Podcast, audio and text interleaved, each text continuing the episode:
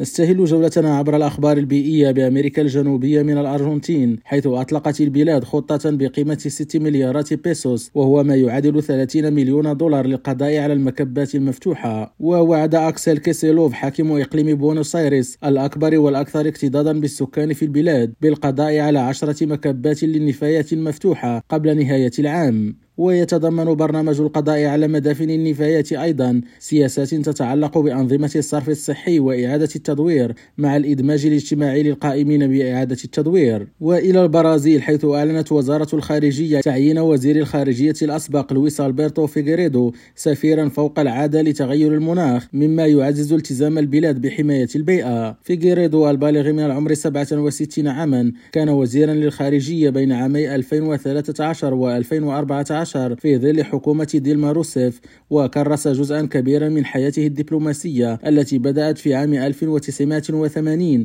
للقضايا المتعلقة بالبيئة. وأوضحت وزارة الخارجية في بيان لها أن مهامه الرئيسية ستتمثل في تعزيز تمثيل البرازيل الرفيع المستوى في الأحداث الدولية والمساهمة في تعزيز التزام البرازيل بمكافحة تغير المناخ. خالد التوبة ريم راديو برازيليا.